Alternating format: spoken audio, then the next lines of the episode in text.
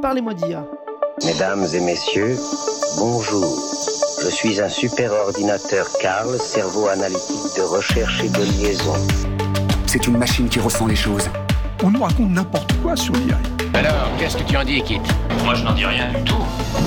Que la créativité, elle reste du côté de l'humain. Bonjour à toutes et à tous, je suis Jean-Philippe Clément, bienvenue sur Parlez-moi d'IA, Parlez-moi d'IA sur Cause Commune, la radio pour débattre, transmettre et comprendre. Transmettre et comprendre, c'est aussi l'objectif que se fixe cette émission sur le sujet spécifique des data et des algorithmes, et surtout des intelligences artificielles. Nous avons 30 minutes pour essayer de mieux comprendre ces nouveaux outils ensemble.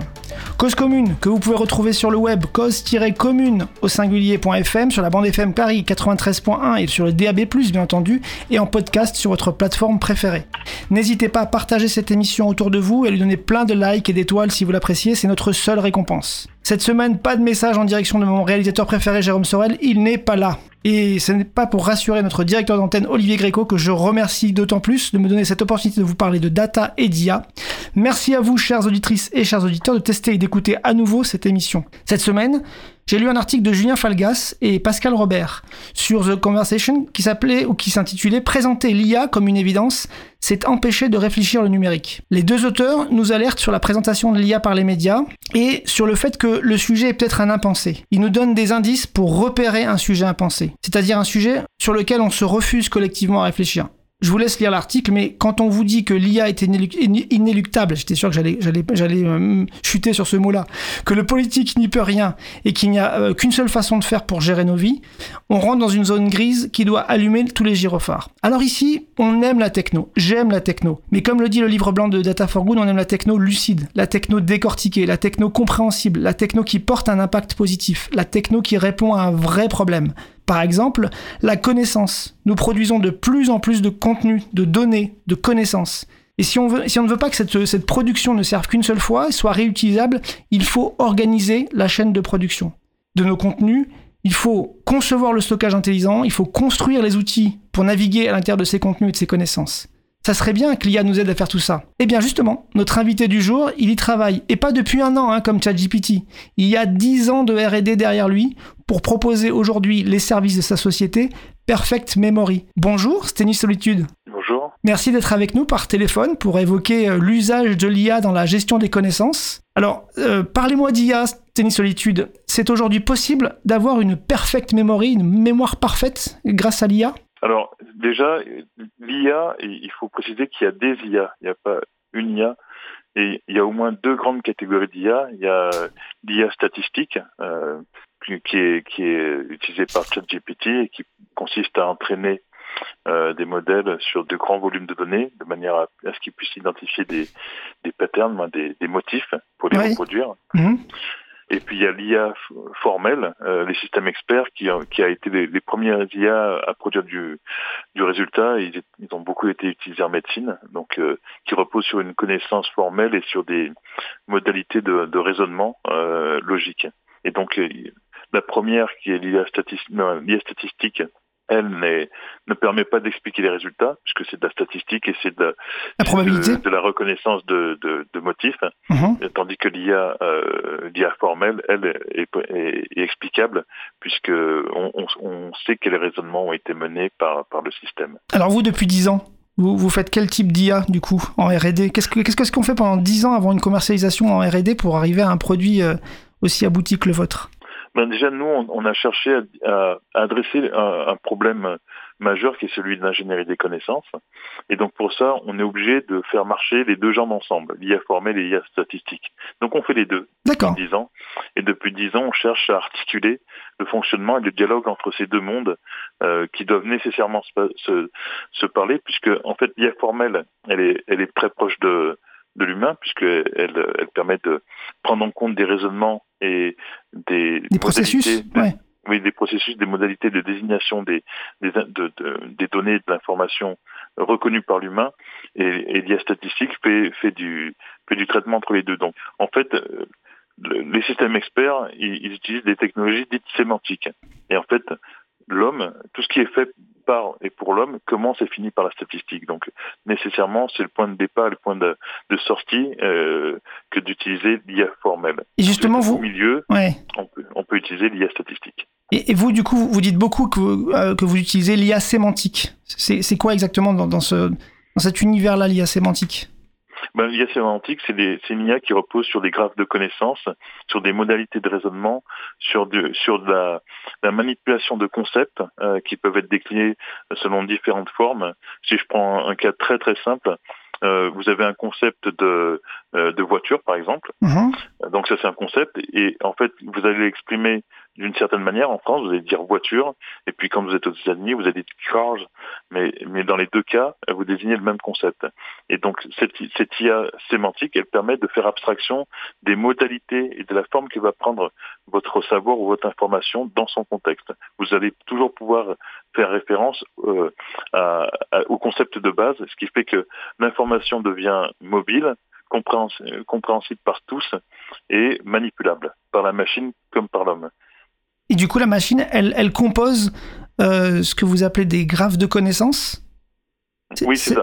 En fait, notre système, le système, un système qui fait de l'ingénierie des connaissances, c'est un système qui est capable de maintenir, d'entretenir, de mettre à jour et d'enrichir un graphe de connaissances. Et un graphe de connaissances, On c'est- quoi exactement pour nous expliquer? Alors, on sait que c'est beaucoup utilisé, ça a beaucoup été utilisé par, euh, par Google ou sinon pour euh, indexer les contenus? La manière de. je sais que leur système en interne, parce qu'ils l'ont ils l'ont fait pour eux, ils l'ont ils l'ont pas ils l'ont pas rendu disponible pour l'ensemble des acteurs économiques. Effectivement, ils ont en interne une sorte de graphe de connaissances qui leur permet euh, de, de connecter euh, des éléments entre les documents ou les concepts entre eux.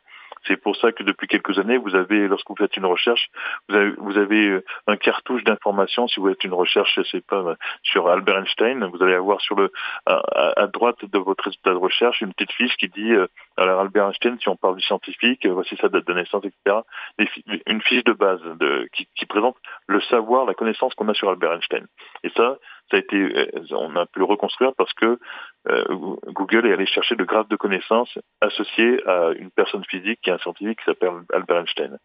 Donc, euh, le- ce qu'on appelle graphe de connaissances, c'est euh, une approche, une manière de structurer l'information. Hmm. Euh, donc, je voudrais pas être trop technique, mais Non, non, mais c'est- intéressant. Ici, on a déjà évoqué, par exemple, l'organisation d'un schéma de données.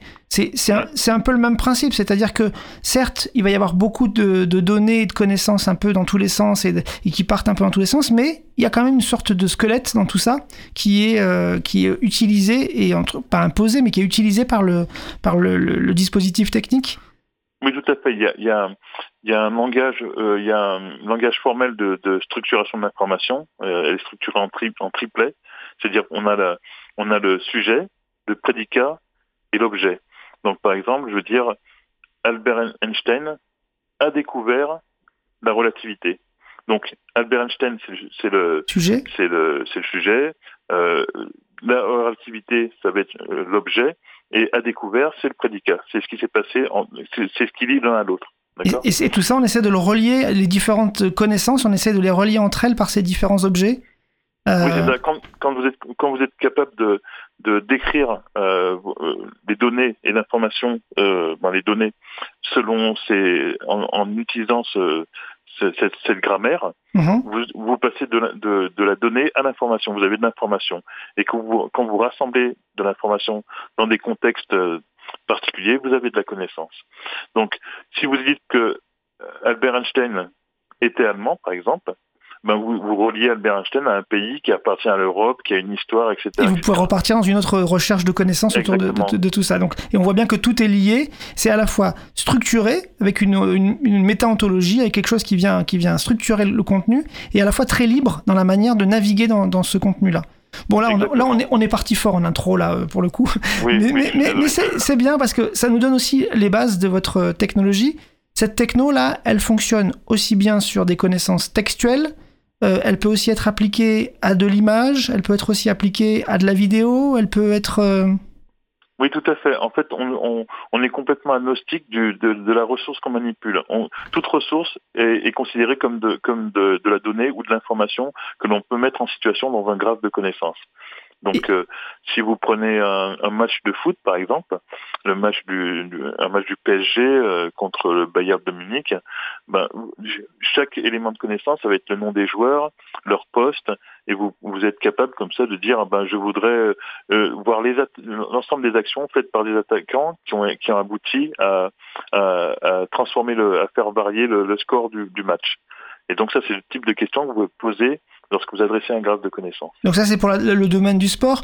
C'est quoi vos autres clients? Parce que, en fait, ce qui est assez étonnant, c'est qu'avec cette plateforme que vous avez, que vous avez montée, finalement, vous pouvez adresser un, un, un nombre de, de, de cas d'usage, de clients, un nombre de situations qui sont euh, enfin, quasiment euh, euh, illimités. C'est quoi vos autres clients du, du moment euh, dont vous pouvez parler?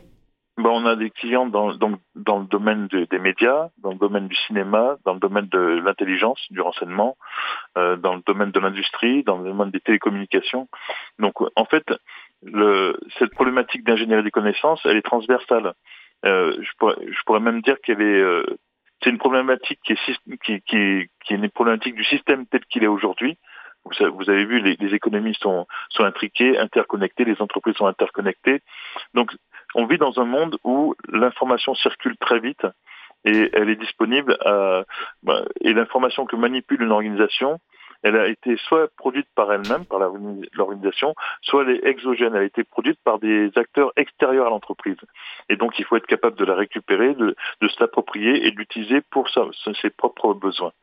Donc pour faire ça, une base de données ou de la business intelligente n'est plus suffisant. Oui. Et il, il, faut être capable de, de raffiner l'information pour, pour, le, pour la, la, traiter, la digérer, l'exploiter. Et de créer le graphe et de, de créer la, les conditions de, de, la navigation à travers la connaissance. Du coup, ouais, du coup donc on, on, on, va revenir au, au, au cas d'usage et à vos différents clients juste après le, la petite pause qui, qui est en train d'arriver doucement.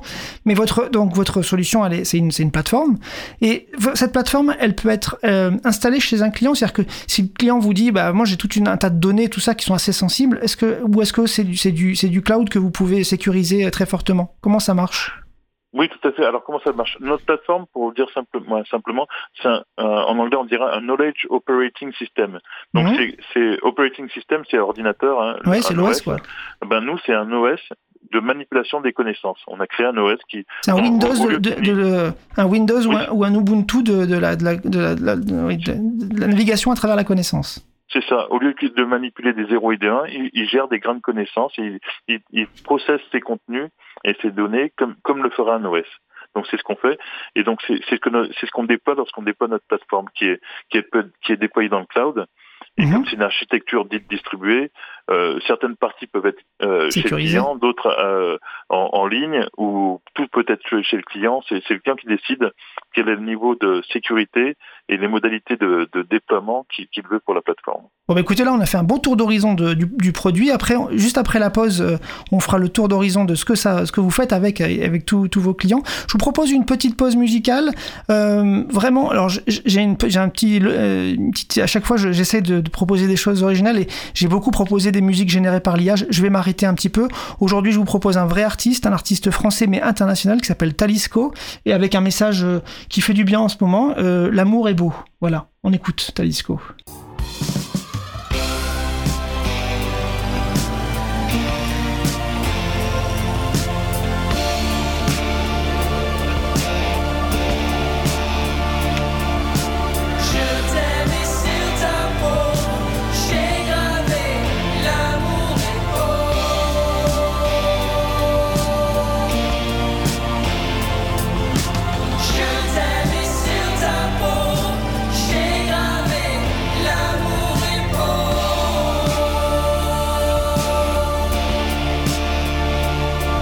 I'm a sailor, summer sailor, and the winds bring me back to the sun. I'm running to you. See the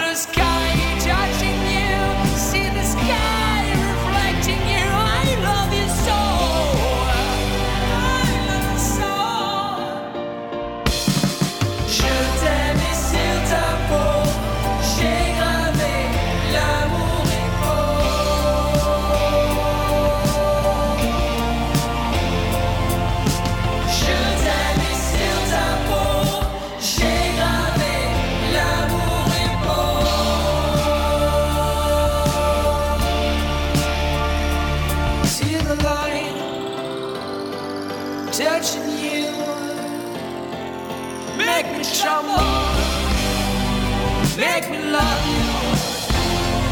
See my heart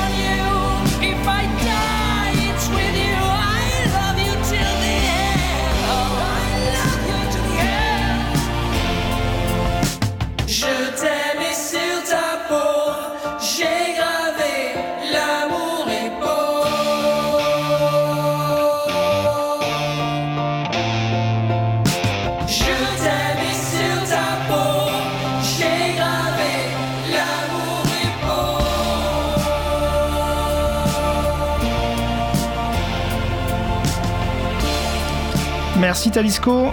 Euh, on se retrouve sur Cause Commune euh, sur la FM 93.1 à Paris, toujours Parlez-moi d'IA. Toujours l'épisode qui s'interroge sur la manière dont l'IA peut générer de la connaissance avec Steny Solitude de la société Perfect Memory. On a déjà évoqué un petit peu euh, tous les sujets autour de votre plateforme, mais pour l'instant, on ne s'est pas encore trop dit comment euh, l'IA finalement euh, elle intervient sur, sur ce dispositif Steny. Est-ce que vous pouvez nous en dire un peu plus Est-ce qu'on peut commencer à aborder des, bah, des cas d'usage, des cas concrets? Oui, bien sûr. En fait, l'IA euh, statistique, du coup, je, je précise maintenant, elle permet de, de- classifier et d'étiqueter des, des données sur lesquelles on a peu d'informations, et donc de, de reconnaître euh, leur, leur catégorie d'appartenance ou leur nature. Et donc, par exemple, dans un cas concret, si on, si on revient par exemple dans le domaine du sport, euh, l'IA peut permettre de détecter euh, quel joueur, euh, que- quel- le visage de quel joueur est à l'écran. Un elle regarde la vidéo et par reconnaissance faciale, elle reconnaît le, le- elle reconnaît le joueur et elle étiquette le, le- le joueur en fait. E- Exactement. Hmm. Vous si vous faites une analyse, euh, si vous n'avez pas le, le texte qui a été dit par un journaliste de, de l'actualité, vous pouvez faire passer un, système de, de speech to text, de transcription de la voix vers le texte, pour récupérer ce, qu'a dit le présentateur du journal, et ainsi être en mesure d'indexer les, mots qui ont été prononcés et, les thèmes qui ont été abordés pendant le journal. Donc un contenu qui était un peu encapsulé comme une vidéo, qui est toujours un truc un peu fermé, finalement vous l'ouvrez en, disant bah, à telle minute je reconnais le visage de Mbappé et à telle seconde le présentateur a dit euh, but et a dit euh, ma- magnifique euh, passe. Enfin, et donc vous, vous pouvez à chaque ouvrir finalement la connaissance sur ce fichier initialement vidéo qui est un peu fermé, qui est un peu fermé sur lui-même. C'est ça? C'est ça. Et donc l'IA en général sert à ça. L'IA sert. Il y a, il y a deux domaines dans lesquels l'IA euh, apporte euh, pleinement sa, sa capacité. C'est quand il s'agit de classifier, de, de segmenter des grands volumes de données et de mettre des étiquettes sur des éléments euh, de manière industrielle, mettre des étiquettes sur des objets sur lesquels on a peu d'informations. Donc on lui demande de reconnaître. Et derrière ça, le système, euh, la suite du système va, euh, va consister à valider euh, ce, qui a, ce qui a été proposé par l'IA.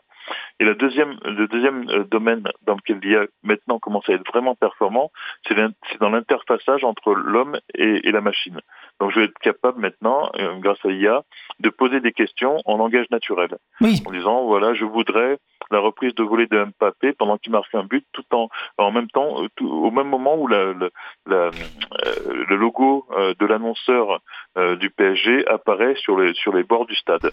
Mais d'un côté, euh, elle vous, elle vous a aidé à bien repérer le contenu et à faire ce travail-là sur des heures et des heures et des heures de contenu, et qui, qui aurait demandé beaucoup, beaucoup de, de, de, de sueur et de sang à des, à des, à des humains. Euh, et de l'autre Oui. côté, elle vous aide en plus à aller chercher, une fois que le contenu ex- existant est indexé, elle vous aide à chercher à naviguer à travers le contenu par des requêtes euh, plus naturelles, quoi. Oui, tout à fait. Euh, Et je précise immédiatement qu'on fait appel à l'IA lorsqu'il n'y a pas d'autre solution. Oui. Euh, parce que c'est très coûteux en énergie. Euh, et c'est des. Alors, l'IA, si je reprends les termes de Luc Julia, l'inventeur de Siri, Oui, que vous avez entendu dans le générique d'ailleurs de l'émission. euh, oui, tout à fait, et qui a, dont le livre L'intelligence artificielle n'existe pas et, et, et- est parfait euh, pour pour éclairer là-dessus.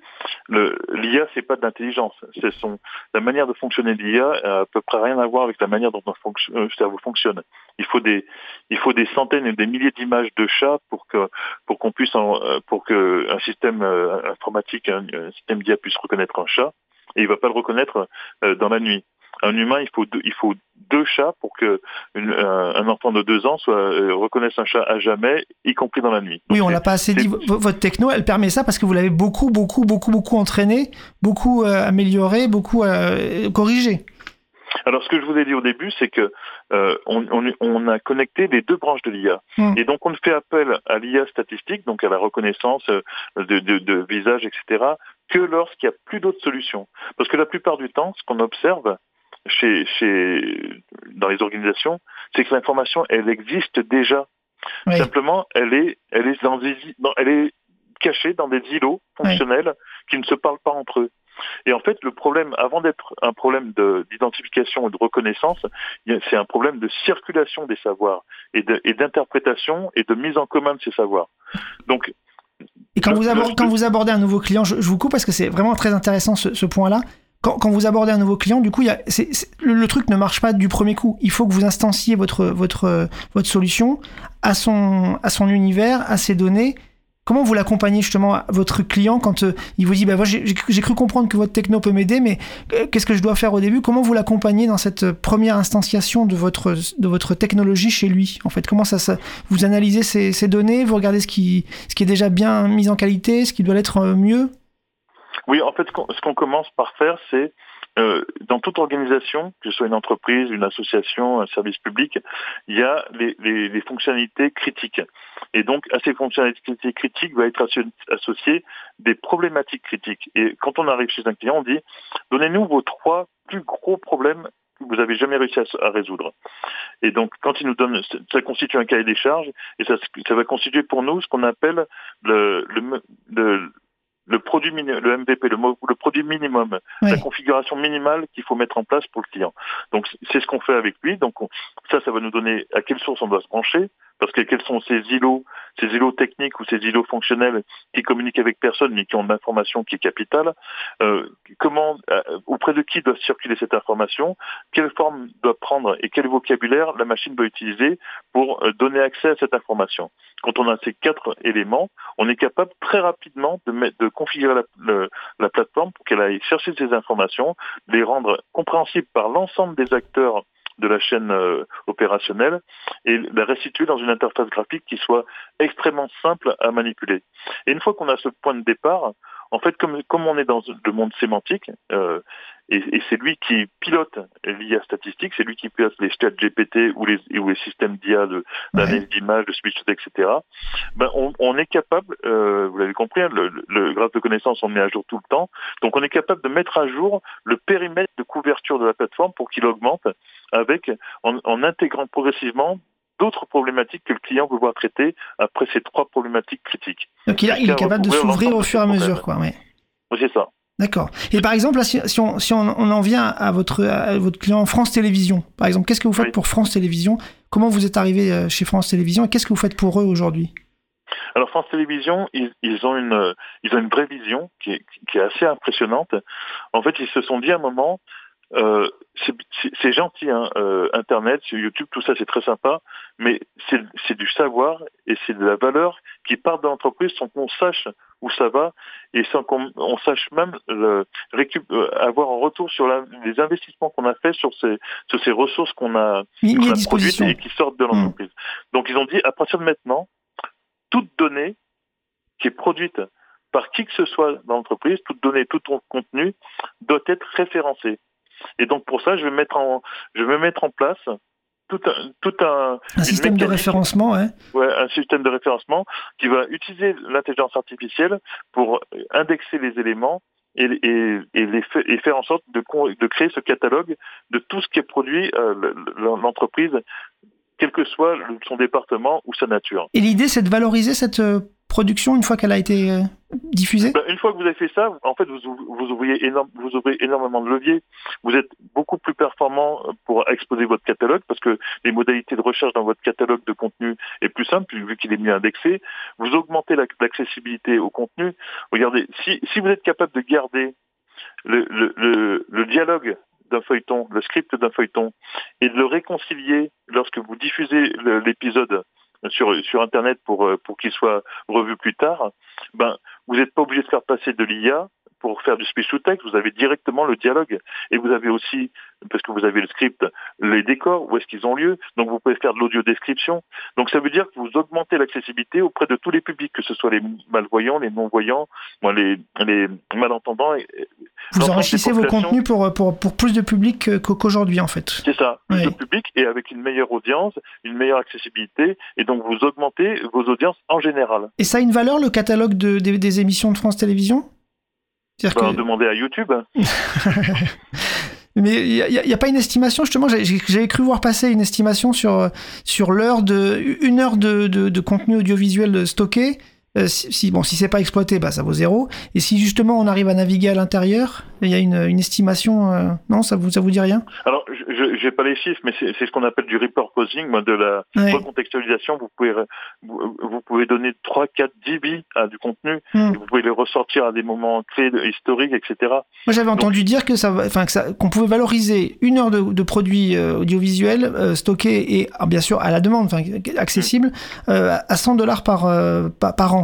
Ce qui veut dire que quand vous avez des milliers, des millions et des millions d'heures de programmes euh, en stock, euh, vous avez un- et que vous Ah êtes en capacité de le valoriser grâce à Perfect Memory, par exemple. Ça Oui, vaut- tout à fait, ça, ça vaut une fortune, c'est clair. Et en fait, les, les, les gros acteurs de l'Internet et fait la démonstration. Et c'est pour ça que les, les, les acteurs classiques se sont dit, attendez, mais en fait, il y avait tout ça de valeur dans mes, dans mes archives. Et en fait, ils ont dit, en fait, ce sont pas des archives, ce sont des actifs. Ben oui. Je garde le A, mais je mets le bon mot derrière. C'est pas des archives, ce sont des actifs. Et un actif, ça a une valeur. C'est c'est dans le, c'est dans le bilan d'une entreprise. Et donc quand ils font appel à vous, et ben c'est, une valorisation qu'ils font de, de, de, de C'est tout ça. ça. Et- Exactement. Et sur le, sur le médical, vous avez un, un- un cas d'usage particulier sur le médical?